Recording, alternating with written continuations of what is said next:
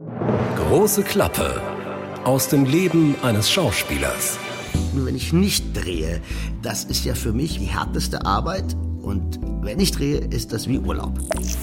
Wenn wir Proben machen und wir kommen uns zu nahe. Nein, nein, stopp, stopp, stopp, stopp. Äh, Abstand halten. Hey, insgesamt sind das dann acht Monate, ohne einen Cent zu verdienen. Solche und solche Regisseure nenne ich es mal, ja? Mit den einen will man arbeiten, mit den anderen will man nicht arbeiten. Ein Podcast von SWR3. Mein Name ist Christian Thees und dieser Podcast will einen kleinen Blick hinter die Kulissen werfen und einen Schauspieler begleiten, der regelmäßig im deutschen Fernsehen zu sehen ist. Zum Beispiel im Team des Rostocker Polizeirufs 110 oder in der ARD-Reihe Blind ermittelt. Andreas Günther wird uns mitnehmen. In Garderoben, in Wohnwagen und ans Set. Und er wird sein Mikro reinhalten. So dicht kann kein Journalist dran sein. Es gibt Wochen, in denen wird er keine Arbeit haben. Und es wird Wochen geben, da pendelt er zwischen zwei und drei Drehs. Wie erlebt ein Schauspieler diese intensiven Tage? Die Kollegen, den Leerlauf und all die Unsicherheiten, die dieser Job mit sich bringt. Wir sind einfach dicht dran. Andreas. Vielen Dank, Christian Thees. Das äh, so. war eine wunderbare, schöne Einleitung. Wenn man das jetzt sehen könnte, ich habe eine Kappe auf, ich ziehe die Kappe. Dankeschön. Ich freue mich. Aber jetzt Aber muss ich auch mal ganz kurz eins sagen. Es ist ja auch eine große Freude für mich, mit dir, Christian, diesen äh, Podcast zu machen. Denn ich bin ja von klein auf ein SWR-Kind. Guck mal, sehr schön. Aufgewachsen am Bodensee. Und ich weiß noch, dass ich damals so als 14, nee 13, 14-Jähriger die Kassetten, also auf Kassette diese, äh, wie hieß das damals, Hitparade aufgenommen habe. Also, dass man so die Übergänge macht, ne? das war, das war Stunden zu Hause da sitzen, während es läuft äh, und immer SWR 3 Hitparade. Aber wie hast du denn Übergänge auf Kassetten hingekriegt? Ja, das habe ich natürlich nicht hingekriegt. Ich dachte, ich mache dann Pause und la, aber äh, das war trotzdem, also das war äh, SWR 3, boah, als 13, 14-Jähriger ging's los. Wahnsinn, ne? Aber wirklich. Ich sitze hier in Baden-Baden, ganz gemütlich, du bei dir zu Hause, mit deiner Kappe, die nach hinten gekehrt ist, so ganz jugendlich. Du kommst wahrscheinlich gerade aus der Hood, oder? Du ich komme jetzt gerade aus der Berliner Hood. Ich sitze in meiner Wohnung und wenn ihr das sehen könntet, ich habe hier so Kissen um mich rumgebaut, damit der Ton gut wird und sitze an meinem Schreibtisch, der sehr unordentlich ist. So sieht das bei einem Schauspieler aus, der sich gerade ja. vorbereitet. Einen ordentlichen Schreibtisch hätte ich dir auch witzigerweise nicht zugetraut. Ja, vielen Dank, vielen Dank. Das ist, äh, das freut mich. Zeig mal deinen Schreibtisch. Okay. Wie sieht's bei dir aus? Auch du, wild? Du hast, ja, ich sitze hier im Studio von SWR 3 gerade, wo ich ja mein täglich Brot verdiene. Und äh, ja, viele Lampen, viele Bildschirme. Es ist bei weitem nicht so kuschelig wie in deiner Berliner Altbauwohnung. Naja, ah, das werden wir bald rausfinden. Nur mein Schreibtisch. Das Schöne ist ja, wir beiden haben uns noch nie direkt gesehen. Das stimmt. Wir kennen uns jetzt seit ah. knapp einem Jahr ungefähr. Da haben wir für eine Radiosendung für den Talk mit Tees in SWR 3, haben wir uns äh, äh, zusammengetan. Äh, da ging es um blind ermittelt auch wahrscheinlich. Genau, da haben wir äh, damals, blind ermittelt. Und da haben wir uns zum aller, allerersten Mal überhaupt gehört. Und da entstand einfach auch kurz darauf, weil es auch so lustig war und so viel Spaß gemacht hat, entstand einfach die Idee, wir müssen mal miteinander was machen. Ja, ich erinnere mich daran. Ich bin in dieses RBB-Studio, kam in so einen Raum und dann hieß es, okay, jetzt gleich die Schalte. Wir, wir haben davor ja mal telefoniert und dann Punkt auf die Sekunde, bam, bum, bing, ging's los. Und dann haben wir diesen Talk gemacht und es hat saumäßig Spaß gemacht. Aber freue mich auch, wenn wir uns bald sehen. Ja, also wir müssen uns ja, bald aber sehen. Das natürlich. Wir begleiten dich ein bisschen sozusagen durch deinen Alltag und gucken mal, wie das so ist. Ja, als ich versuch, Schauspieler.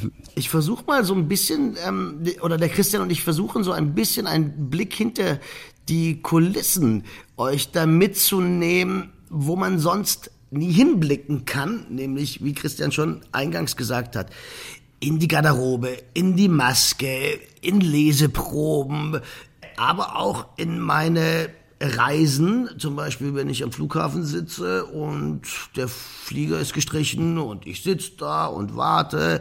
Oder auch die Zeiten, die nicht so schön sind, nämlich Leerlaufzeiten, wenn ich nicht drehe.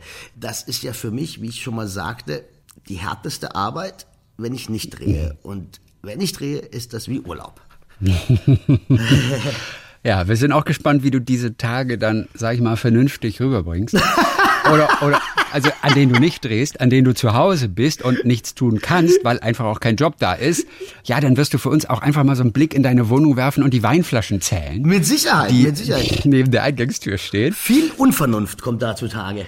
Andreas, für alle, die jetzt noch kein Bild haben, obwohl wenn man einmal diese dreckige Lache gehört hat, dann vergisst man die eigentlich auch nicht wieder. Ich nehme das mal als Kompliment. für alle, die dich nicht kennen, können wir einfach mal die letzten drei Filme, die im Fernsehen zu sehen waren. Welche waren das? Wir haben jetzt leider auch aus lizenzrechtlichen Gründen, können wir keine Ausschnitte senden, aber ich habe dich gebeten, einfach Zitate mal aus jedem dieser Filme zu bringen. Dann ist das so, als würden wir dir beim Spielen auch tatsächlich zugucken.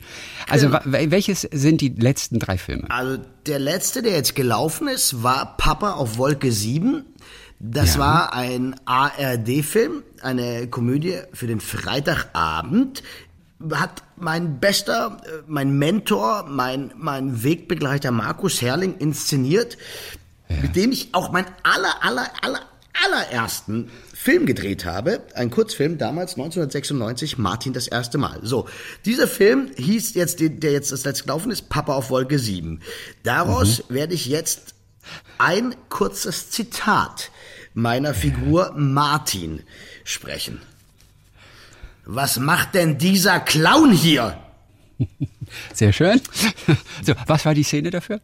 Das war äh, Ming Kai Fanti hat äh, äh, meine Freundin gespielt. Oliver Mommsen spielte einen Autisten und meine Freundin verliebt sich in ihn, er verliebt sich in sie. Dann steht er plötzlich in meinem Garten, pflanzt irgendwelche Pflanzen in meinen Garten und äh, ich sag, was macht denn dieser Clown hier? Sehr schön. Das war Papa auf Wolke 7. Genau. So, was hatten wir da noch? Dann etwas weiter zurück ein Zitat aus dem Polizeiruf 110, der Tag wird kommen. Kriminaloberkommissar Pöschel spricht. Das, das bin ich. Das ist der Stoff, der einen Gott sehen lässt. Gleich beim ersten Mal. Oh, habe ich nicht gesehen. Welcher Stoff ist es? Was ist das für ein Stoff?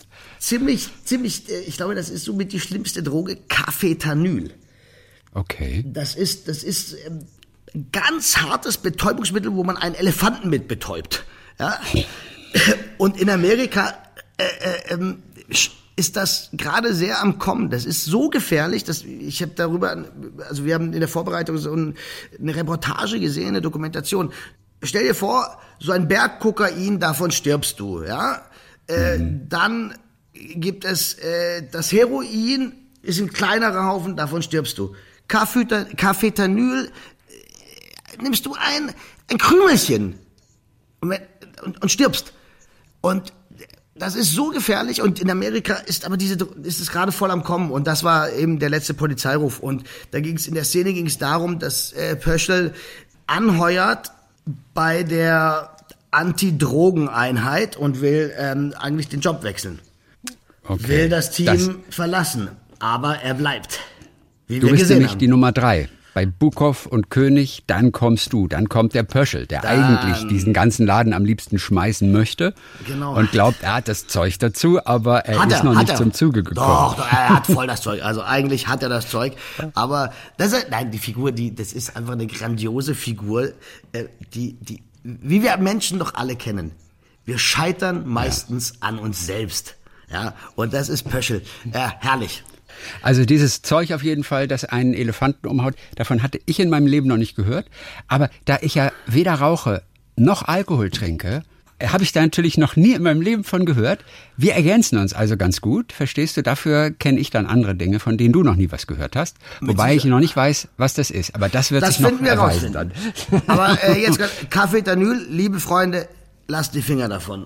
Ja, Ja, von, Rauch von allem Zigarette, Zeug überhaupt lassen. Trink ein Gläschen Rotwein, aber vor allen Dingen jeden Tag einen frisch gepressten Saft, Orange, Apfel, Ingwer, Karotte. Gibt's Andreas, jeden was Morgen. würde passieren? was würde passieren mit deiner Stimme, wenn du aufhören würdest zu rauchen? Von heute auf morgen. Oh, das ist eine Denn interessante... du läufst Gefahr, dass ich quasi wöchentlich, 14-täglich versuche, dir das auszureden. Das Rauchen? Ja. Äh, da, da kannst du dich, äh, da reißt du dich, äh, wie sagt man, meine Mutter versucht das seit Jahren, jetzt bist du der Zweite.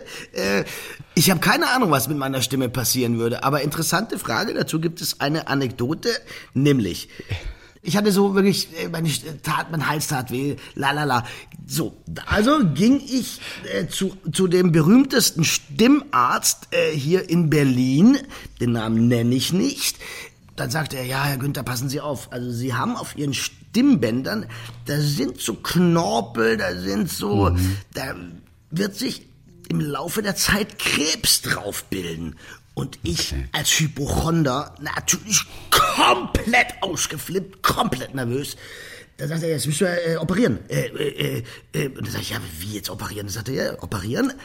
Dann die Stimme wird neu aufgebaut. Und dann fragte ich ihn, ja, was, wie höre ich mich denn danach an? Ja, dann ist ihre kratzige Stimme nicht mehr da. Also ich, Nervenzusammenbruch. So, dachte, clever wie ich bin, ich rufe den äh, Professor Schieß mich tot von der Charité an. Der soll eine zweite Untersuchung machen. Ich dahin, untersucht, sagt er, Herr Günther, also Sie haben da so Knötchen auf Ihren Stimmbändern, aber passen Sie mal auf. Da kann sich natürlich gar kein Krebs drauf bilden. Das ist ja kompletter Schwachsinn. Der Typ will einfach Geld verdienen, weil so eine OP kostet 15.000. So läuft's. Also deshalb äh, schön weiter rauchen, immer mal wieder einen kleinen äh, Brandy trinken und die Stimme bleibt. Haha. Und warst du bei dem HNO dann nochmal und hast ihm gesagt, von wegen Krebs? Nee, ich war bei dem Typ nie wieder. Äh, Okay. Aber überleg dir mal, so eine Ansage zu machen, ja, da kann sich aufs, also finde ich unverantwortlich.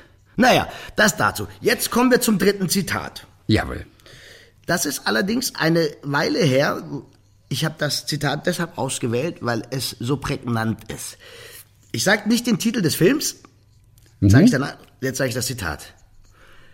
Gar nicht schlecht für einen Blinden und einen Taxler. Und das ist aus blind ermittelt. Genau, das ist allerdings Wahrscheinlich der erste oder der zweite Teil. Genau richtig, der erste Teil, Christian, und das war der Schlusssatz des Films. Haben wir lange damals überlegt und ich fand, ich fand dann alles, das ist ein toller Satz, ne? So haben wir den Fall geklärt, gar nicht schlecht für einen Blinden und einen Taxler.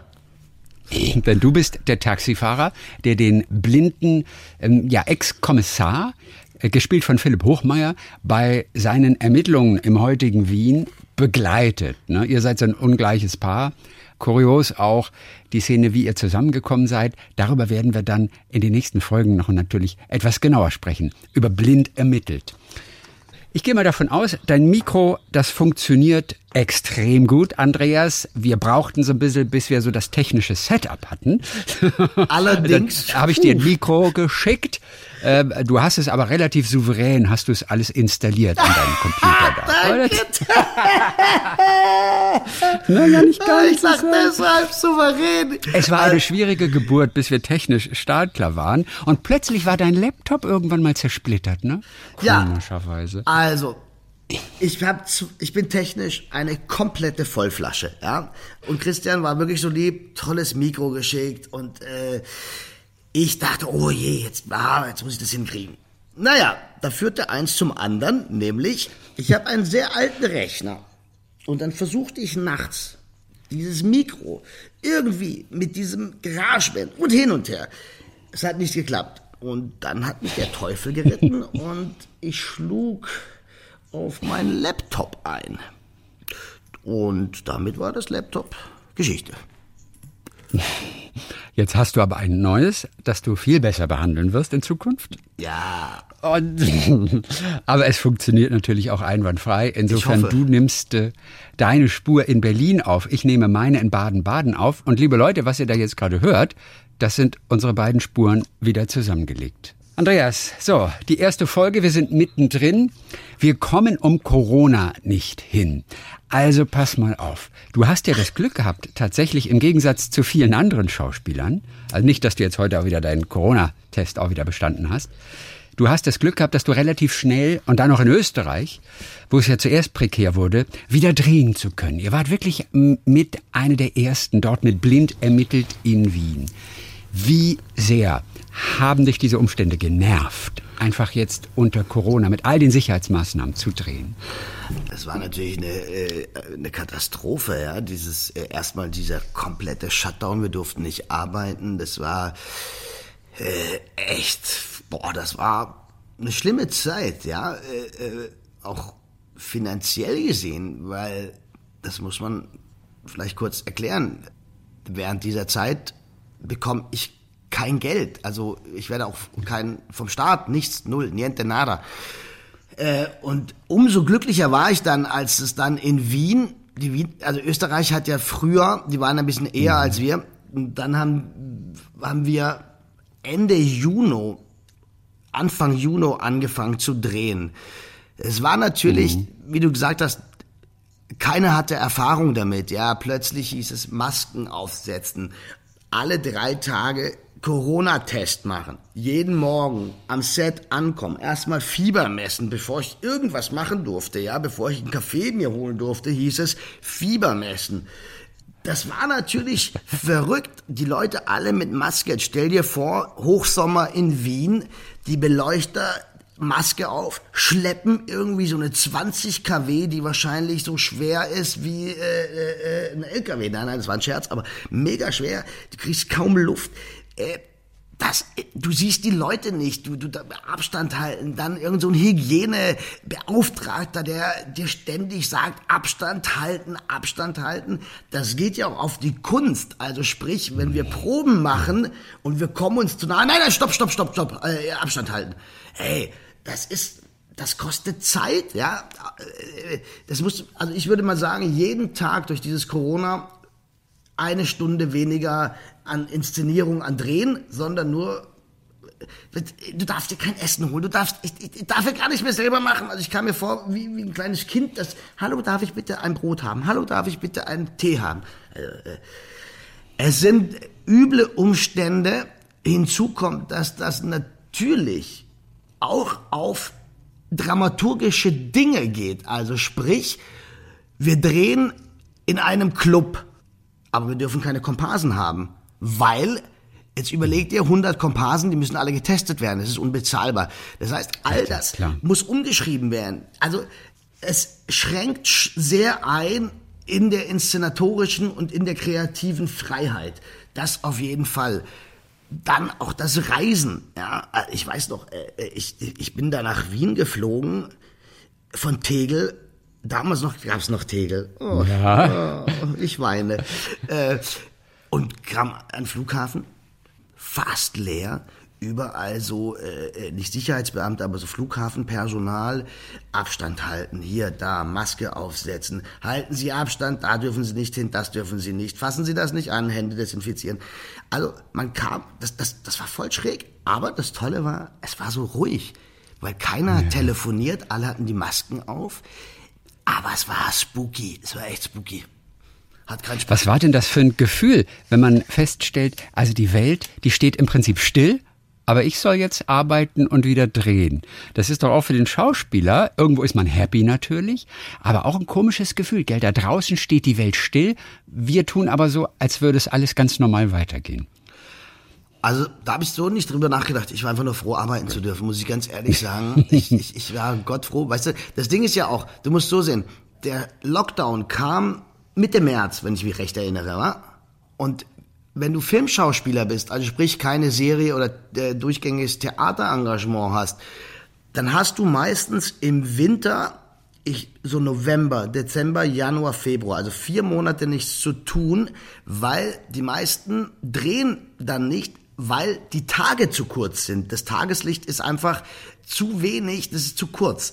Ja. Du bräuchtest dann viel mehr Drehtage. Das heißt also, ich hatte vier Monate eh nicht gedreht. Jetzt fing es bei mir im Februar gerade wieder an. Ich hatte eine Soko am, äh, gedreht, ich hatte parallel der Alte in München gedreht. Also ging super los.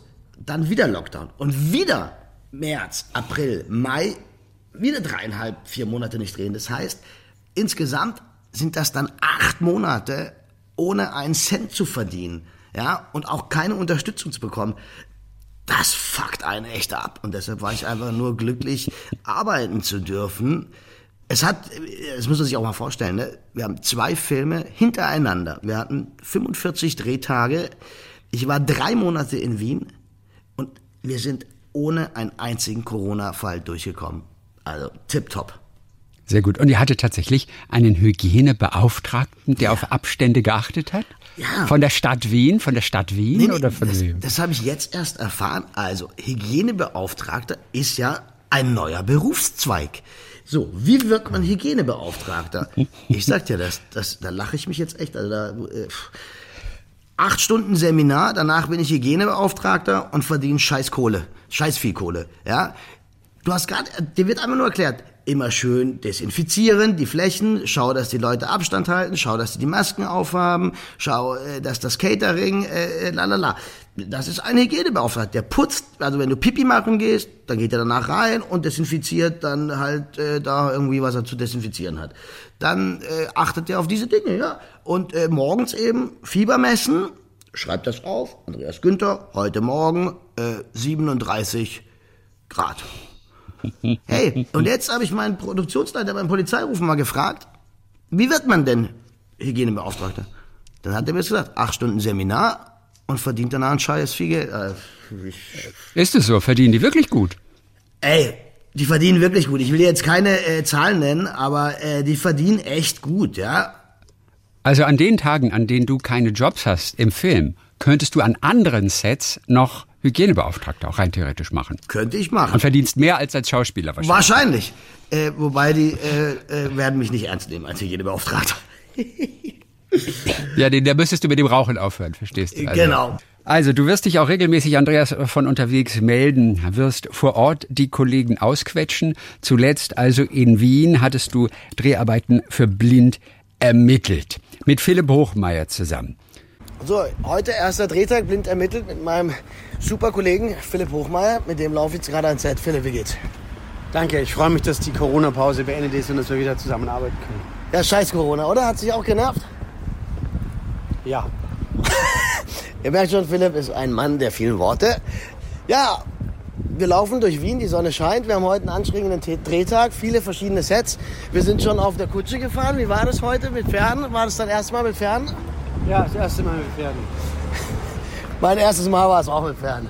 Aber wir haben es mit den Pferden gut gemacht, oder? Ja, du war vor allem. Du warst ja der Kutscher. Ja. Ich war der blinde Passagier. Wir sind ein Team. Ich war der blinde Passagier. Philipp war der blinde Passagier, aber uns gibt es halt immer nur im Doppelpack. Man kann uns nicht einzeln kaufen. Richtig? Richtig. Also Philipp, es war toll. Danke. Super Gespräch. Es war wirklich sehr nett. Servus. Ja, Andreas, der war nicht besonders gesprächig. Es muss wahrscheinlich ja früh gewesen sein. also Andreas, da ist noch Luft nach oben auf jeden Fall. Ja. Äh, Denn denn ganz wichtig ist es, keine Ja-Nein-Fragen zu stellen, weder Kindern, da ist es ganz schlimm, noch Philipp Hochmeier. Das wissen wir jetzt. Also da äh, brauche ich auf jeden Fall noch ein bisschen Nachhilfeunterricht von dir, mein Lieber, äh, wie ich da äh, cleverer diese Fragen stellen kann, um eventuell auch aus meinem Kollegen Philipp Hochmeier ein bisschen mehr Informationen rauszuholen. Das kriegen wir hin. Also wenn man schon mal keine Ja-Nein-Frage stellt, ist das schon mal ein exzellenter Anfang. Also da ist Luft nach oben noch.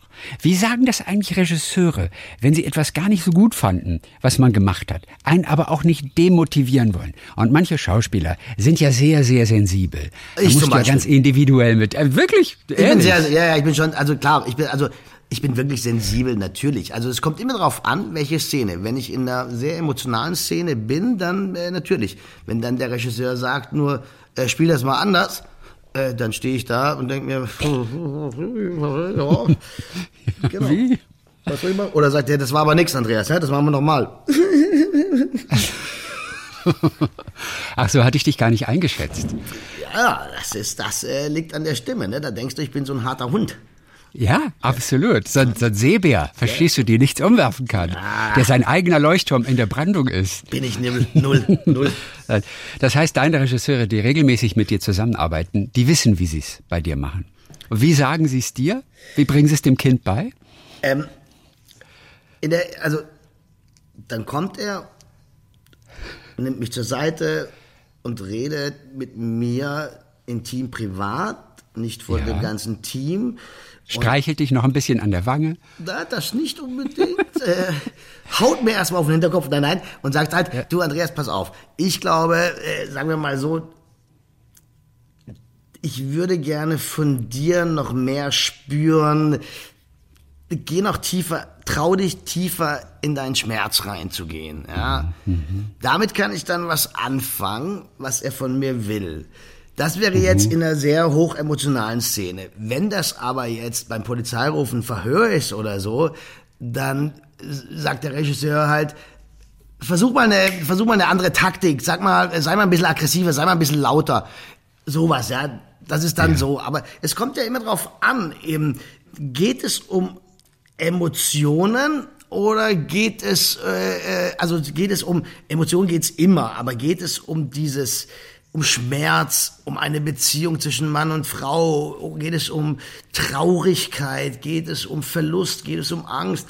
Oder geht es einfach um, um, um eben, wie beim Polizeiruf als Kommissar, taktisch denken, zack, wie verhöre ich den, bin ich laut, bin ich leise, bin ich aggressiv, klar, da, da muss der Regisseur mir jetzt nicht den Kopf streicheln und sagen, du, mh, unser Werkzeug oder ich sag mal mein Werkzeug sind meine Gefühle.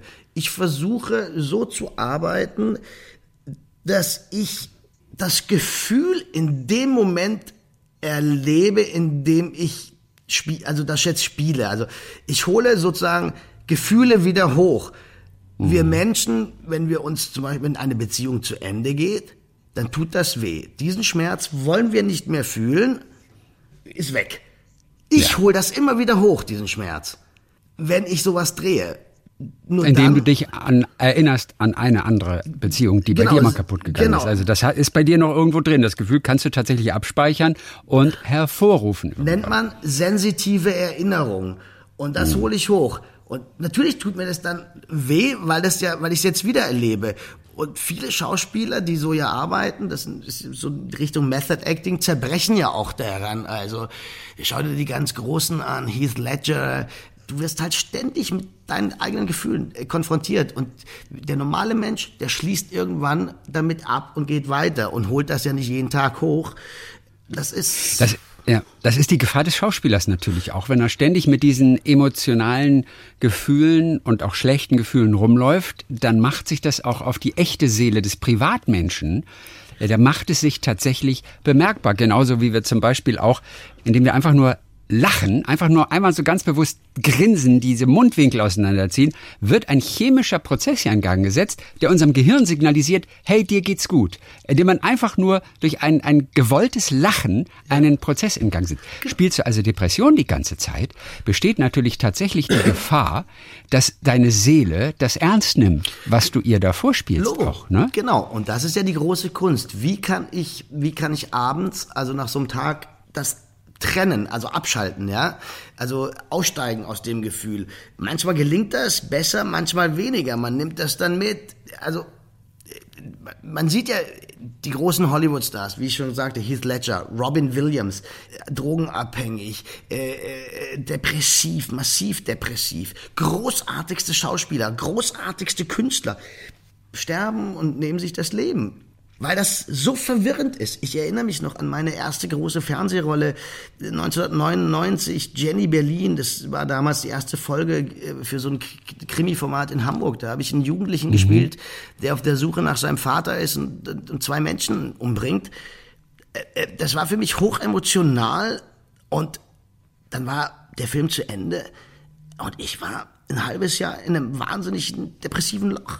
Ich konnte damals, ich war neu in dem Business, ich konnte das nicht los. Ich, ich hatte, Ein halbes Jahr, das ist aber wirklich lang. ja, das verfolgt ich. Klar, das hat natürlich mit meiner eigenen Geschichte, mit meinem Vater zu tun, dass ich das so an mich rangelassen habe. Ja, und jetzt kann ich das besser abschalten. Damals konnte ich das nicht, ja.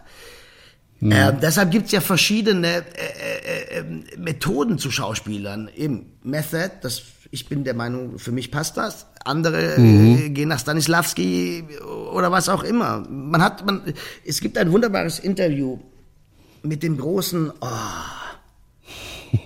Das ist schon ein Satz, den finde ich richtig schön. Mit dem großen, hm, wie heißt er denn nochmal? Wenn man irgendeine so kleine, kleine Figur, die man irgendwie mal kurz getroffen hat für ein paar Minuten, wenn man dann plötzlich nicht mehr auf den Namen kommt, kann man das nachvollziehen. Aber schön ist der Satz, ja, mit dem großen, ja, wer war's? Ist Ich dir bin, eingefallen? Ich, ja, ja, ist mir eingefallen. Ich bin ein alter Mann, deshalb äh, vergesslich. Nee, Äh, das passiert auch jungen Menschen heutzutage. Ich schwör's dir. ja, Das ist nicht, das ist nie eine Geschichte von alten Menschen. Gott sei Dank. Vielleicht auch, verstärkt vielleicht, aber das passiert jungen genauso. Ja, Deren Hirn ist ja, ist ja viel unausgebildeter als vielleicht deines jetzt oder auch meines, weil die sich ja auch nichts mehr merken müssen. Es steht ja auch überall. ja, aber und die müssen äh, sich deswegen, doch auch was merken. Die müssen in der Schule was lernen und so weiter. Ja, ja, für vielleicht Kurzzeitgedächtnis. Ja, also Okay, wer war der Name? Wer ist der große? Ich hoffe, ich erzähle jetzt keinen Scheiß. Hey, Ja, hoffe ich auch. Scheiße. Lebt er noch? Nee, kann das Nicht, dass er sein? uns aufs Dach steigt. Dann. Jordan, also jetzt, ich täusche mich wahrscheinlich. Ich sag's nicht. Ich sag's beim nächsten Mal. Also jetzt komm, jetzt, jetzt sag bitte. Okay, also ich täusche mich mit Sicherheit. George Orwell ist ein Autor, wa? Ist das ein Ja. Autor? Kein Schauspieler. ne? 1984. Mhm, Genau. 1984, Also- George Orwell. Habe ich mich schon getäuscht? Damit war die Anekdote und ist die Anekdote zu Ende. Ach, ich, du meinst, du meinst äh, George, ähm, du meinst äh, Krieg der Welten. Nee, ich, ich meine Schauspieler, ein ganz großer, äh, ganz schon. Äh, fuck, ey. Oh. Äh, liebe Hörer, Herzlich willkommen bei unserer Reihe Wenn Schauspieler schwimmen. ja, jetzt schwimme ich und zwar sehr, weil ich wollte wirklich was Tolles sagen. Also, der Du Schauspieler. meinst wirklich Orson Welles? Doch, Orson Welles! Christian, Du du, bist meinst der Orson Geilste, Welles. du bist der Größte. Danke dir. Danke. Ja, Orson Welles. Deswegen sagte ich Krieg der Welten, weil der ja dieses Hörspiel auch geschrieben hat und, und produziert hat, wo alle gedacht haben, Mars, Marsmenschen sind, sind einmarschiert auf dem Erdball. Mhm. Also, Orson Welles wurde in einem Interview gefragt, sagen Sie, Herbert, ist ja, was Sie hier spielen, grandios. Also, ich, boah, das ist große Kunst. Was, wie machen Sie das? Welles Antwort, wissen Sie, das Wichtige ist, dass hinter den Augen was passiert. Aha, ja, äh, wie? Naja, ich habe jetzt in der Szene, die Sie gerade gesehen haben, einfach dran gedacht, was wird wohl meine Frau heute Abend zum Abendessen kochen? Was gibt's wohl? Wird es meine Lieblingsspeise geben? Das ist auch, also sprich, du musst nur de was denken, einen Gedanken haben, dass sich was tut in deinen Augen. Der Zuschauer wird dann den Rest hineininterpretieren, weil er sieht den Film und nimmt den Film in seinen Emotionen wahr. Das ist ganz interessant. Also es ist verrückt, aber ob das stimmt, was er damals gesagt hat, weiß ich nicht. Aber das fand ich sehr, sehr äh, interessant. Was sagst du zu Regisseuren, wo wir gerade noch bei der Regiearbeit waren und wie Regisseure mit dir umgehen sollen? Regisseure, und die sagen ja gerne mal diesen Satz, biet mir mal was an. Mag, magst du diesen Satz, weil es dann dir überlassen bleibt, was du machst, oder treibt er dich in den Wahnsinn, wie ich vermuten würde? Biet mir mal was an. Ja, das ist Biet mir noch mal was anderes an. genau. Dann sage ich ja, bin ich in einem Kiosk oder was? Äh, äh, das ist, damit kann ich gar nichts anfangen. Biet mir mal was Okay. an. Also weißt du, du? das ist so. Was heißt denn das? Biet mir mal was an. Ich habe gerade was an. Naja, das heißt, er Ich selber hat keine. Vorstellung, er überlässt es dir, mach du die Arbeit. Ja, aber ich komme ja schon an und biete was an und dann, naja, das, es gibt natürlich solche und solche Regisseure, nenne ich mal, ja. Mit den einen will man arbeiten und mit den anderen will man nicht arbeiten.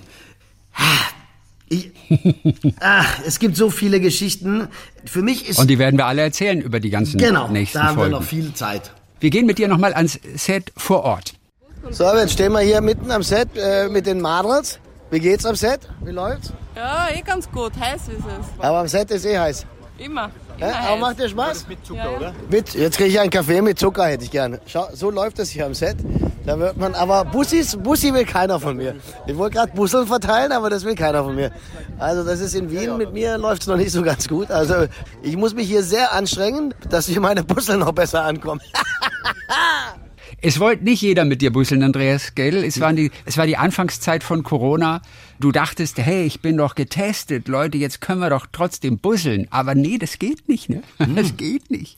Äh, wollten nicht mit mir busseln. Ich, äh, ich weiß noch, das äh, war äh, draußen Und ähm, ich wurde gerade geschminkt und die Regisseurin und äh, Kostüm. Und dann wollte ich halt, servus, Bussi, Bussi, noch aus der Bussel. Bussel, äh, doch, ja, äh, na, jetzt wird nichts gebusselt. Und äh, ich dachte, wie, jetzt wird nicht gebusselt? Keiner wollte Bussis geben.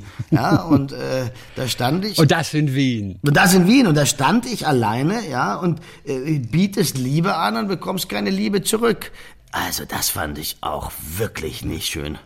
Überleg dir mal, du bietest jemandem sowas Liebes an. Wir wollen ja auch andere große Filme und auch große geschriebene Sätze für Filme zelebrieren. Jetzt fällt mir dazu der ein, sagen Sie nichts gegen Masturbation. Es ist Sex mit jemandem, den man wirklich mag. Wer hat den gesagt? Gefällt mir erstmal, gefällt mir sehr. Äh, klar, von wem kann so ein Satz eigentlich nur stammen? Sagen Sie nichts gegen Masturbation. Es ist Sex mit jemandem, den man wirklich mag. Ah, ich hätte jetzt Woody Allen gedacht. Ja, es ist. Woody Allen, der Stadtneurotiker, ah, tatsächlich. Aber ich habe yes! mir gedacht, dass du das weißt. Ach, was für ein toller Satz, wa? Oder? Ist ein guter Satz. Andreas, das war unser erster Teil. Wir haben uns ein bisschen vorgestellt. Wir haben den kleinen Geschmack, kleinen Vorgeschmack bekommen, was wir so alles für Geschichten hören. Und beim nächsten Mal sind wir noch mehr, noch näher dran an deinen Kollegen dann, wenn du das Mikrofon einfach denen vor die Nase hältst. Und sie werden nicht immer begeistert sein. Das stimmt mit Sicherheit. Und beim nächsten Mal werde ich auch ein bisschen äh, den Herrn Christian Thees vorstellen, ein bisschen näher und auch ihn ein wenig befragen, liebe Freunde. Ich weiß so einiges. Ich habe mich ja informiert. Ich bin ja Kommissar, mein lieber Freund. Herr Pöschel, der Anton Pöschel aus dem Polizeiruf 110. Andreas, bis zum nächsten Mal, bis die Tage. Ich freue mich. Ein Podcast von SWR3.